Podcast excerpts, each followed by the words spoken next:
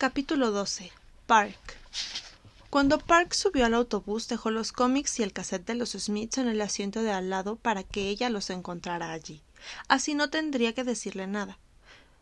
Al ver llegar a Eleanor pocos minutos después, Park advirtió enseguida que algo andaba mal.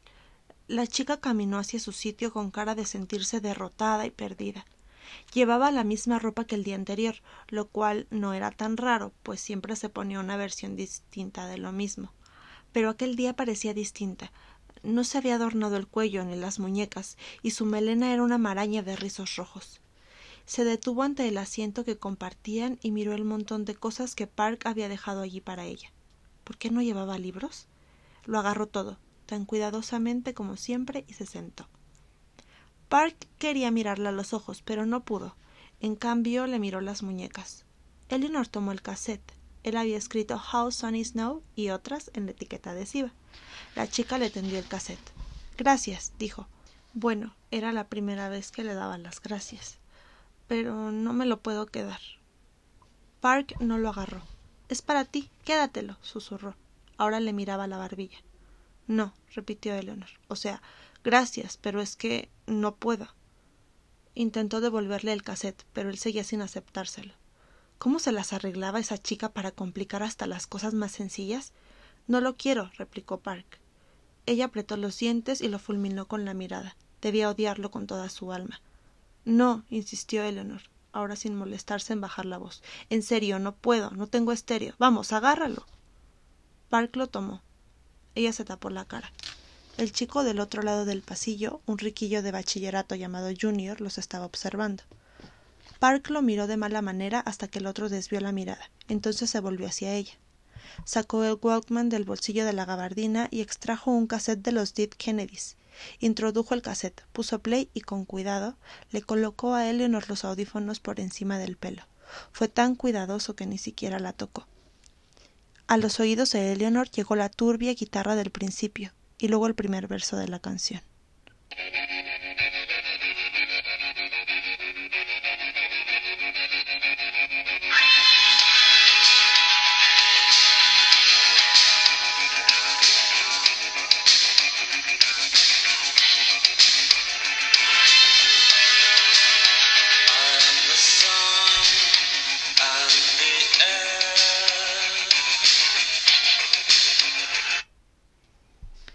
Ella alzó la cabeza un poco, pero no lo miró.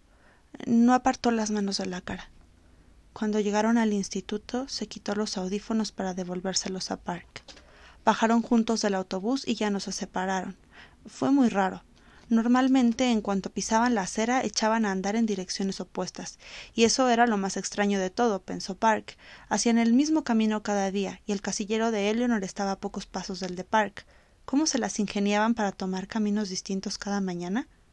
Cuando llegaron a la altura del casillero de Eleanor, Park se detuvo un momento. No se acercó, pero dejó de andar. Ella también. Bueno, dijo él mirando hacia el pasillo. Ahora ya has oído a los Smiths. ¿Y Eleanor? Eleanor se rió. Eleanor. Tendría que haberse limitado a guardar el cassette. No hacía ninguna falta que todo el mundo supiera lo que tenía y lo que no, y no hacía ninguna falta que le confesara nada a ningún asiático rarito. Sí, a aquel asiático rarito. Estaba bastante segura de que era asiático, aunque no al cien por ciento. Tenía los ojos verdes y la piel del color del sol a través de la miel. A lo mejor era filipino. ¿Pertenecía a Filipinas a Asia? Seguramente. No dominaba todos los países de Asia. Ese continente es enorme. Eleanor solo había conocido a un asiático en toda su vida, Paul, que iba con ella en clase de mate en el otro instituto. Paul era chino. Sus padres se habían trasladado a Omaha huyendo del gobierno. Le parecía una decisión un tanto extrema, como si hubieran agarrado el globo terráqueo y hubieran dicho sí, esto está al otro extremo del mundo. Había sido Paul quien le había enseñado a decir asiático en vez de oriental. Oriental se usa para hablar de la comida, le había dicho. Lo que tú digas, Bruce, había respondido ella. Eleanor no se explicaba qué hacía una persona asiática en aquellos suburbios de Omaha. El resto de la población era rigurosamente blanca, o sea, hacían alarde de su condición de blancos.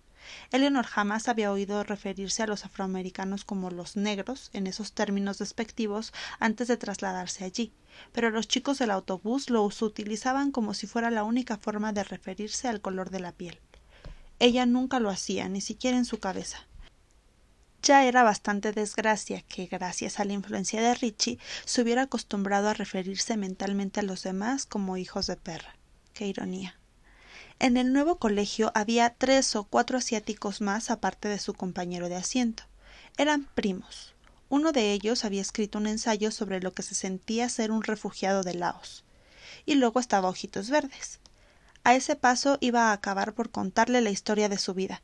Quizá de camino a casa le dijera que no tenía teléfono, ni lavadora, ni cepillo de dientes.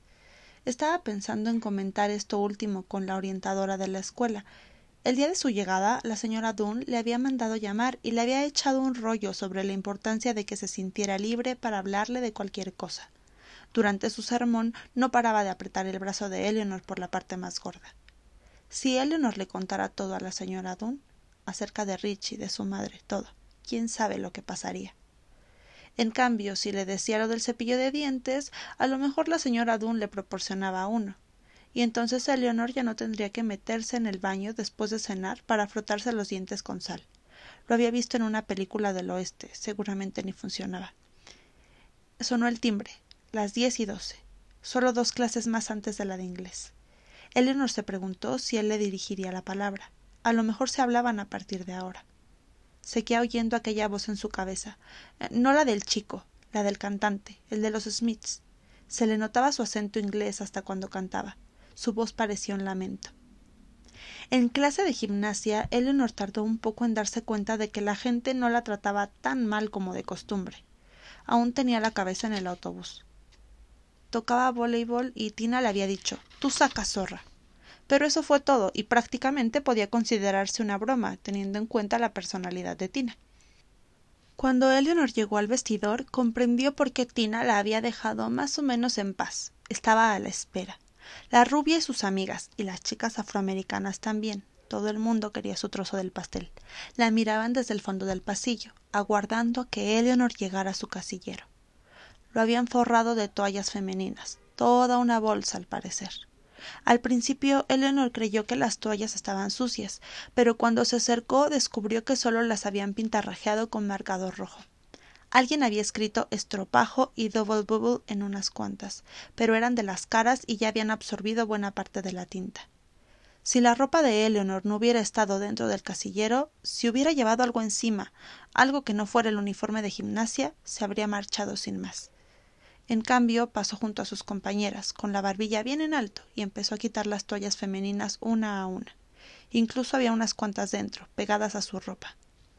Eleanor derramó algunas lágrimas. No pudo evitarlo, pero lo hizo de espaldas a todo el mundo para no dar un espectáculo. Todo terminó en pocos minutos de todos modos, porque nadie quería llegar tarde a comer. Las chicas aún tenían que cambiarse y arreglarse el pelo. Cuando todas se fueron yendo, dos chicas afroamericanas se quedaron ahí. Se acercaron a Eleanor y le ayudaron a quitar las toallas femeninas de la pared. No te preocupes, susurró una a la vez que estrujaba una toalla. Se llamaba Denise y parecía demasiado joven para estar en primero de preparatoria. Era bajita y llevaba trenzas. Eleanor hizo un gesto negativo con la cabeza, pero no respondió. Esas chicas no valen nada, prosiguió Denise. Son unas pobres desgraciadas. Ajá, asintió la otra. Eleanor creía que se llamaba Baby. Esta última era lo que la madre de Eleanor llamaría una chica gruesa mucho más que Eleanor. Incluso su uniforme de gimnasia era de otro color, como si lo hubieran confeccionado especialmente para ella. La idea hizo que Eleanor se sintiera culpable de encontrarse tan a disgusto en su propio cuerpo, y también que se preguntara por qué la habían nombrado a ella la gorda oficial de la clase. Tiraron las toallas femeninas a la basura y pusieron encima toallas de papel mojadas para que nadie las viera. Si Denise y Baby no hubieran estado allí, Eleanor se habría guardado unas cuantas, las que no estuvieran pintadas, porque, por el amor de Dios, vaya desperdicio. Llegó tarde a comer y también a inglés, y de no haber sabido ya que el estúpido del asiático le gustaba, lo habría comprendido entonces. Porque después de todo lo sucedido durante los últimos cuarenta y cinco minutos y durante las últimas veinticuatro horas, no pensaba en nada más que en volver a ver a Park. Park. Cuando subieron al autobús, Eleanor aceptó el Walkman sin poner objeciones. Ni siquiera hizo falta que él le pusiera play. Y una parada antes de la suya, Eleanor se lo devolvió. Te lo dejo si quieres, dijo Park con voz queda. Así podrás oír la cinta entera. ¿Y si lo rompo? preguntó ella. No lo vas a romper. ¿Y si te gasto las pilas? No te preocupes por las pilas. En aquel momento ella lo miró a los ojos, quizás por primera vez desde que se conocían. Iba aún más despeinada que por la mañana, el pelo aún más crespo y rizado, como si se hubiera hecho un gigantesco peinado afro de color rojo. Sin embargo, tenía una expresión mortalmente seria, fría y formal. Cualquiera de los gestos típicos de Clint Eastwood habría servido para describir la expresión de Eleanor. ¿De verdad? preguntó ella. ¿No te importa que las gaste? Solo son pilas, repuso Park. Eleanor sacó las pilas y el cassette del Walkman y le devolvió el aparato a Park. Luego se bajó del autobús sin mirar atrás. Vaya, qué rara era. Eleanor.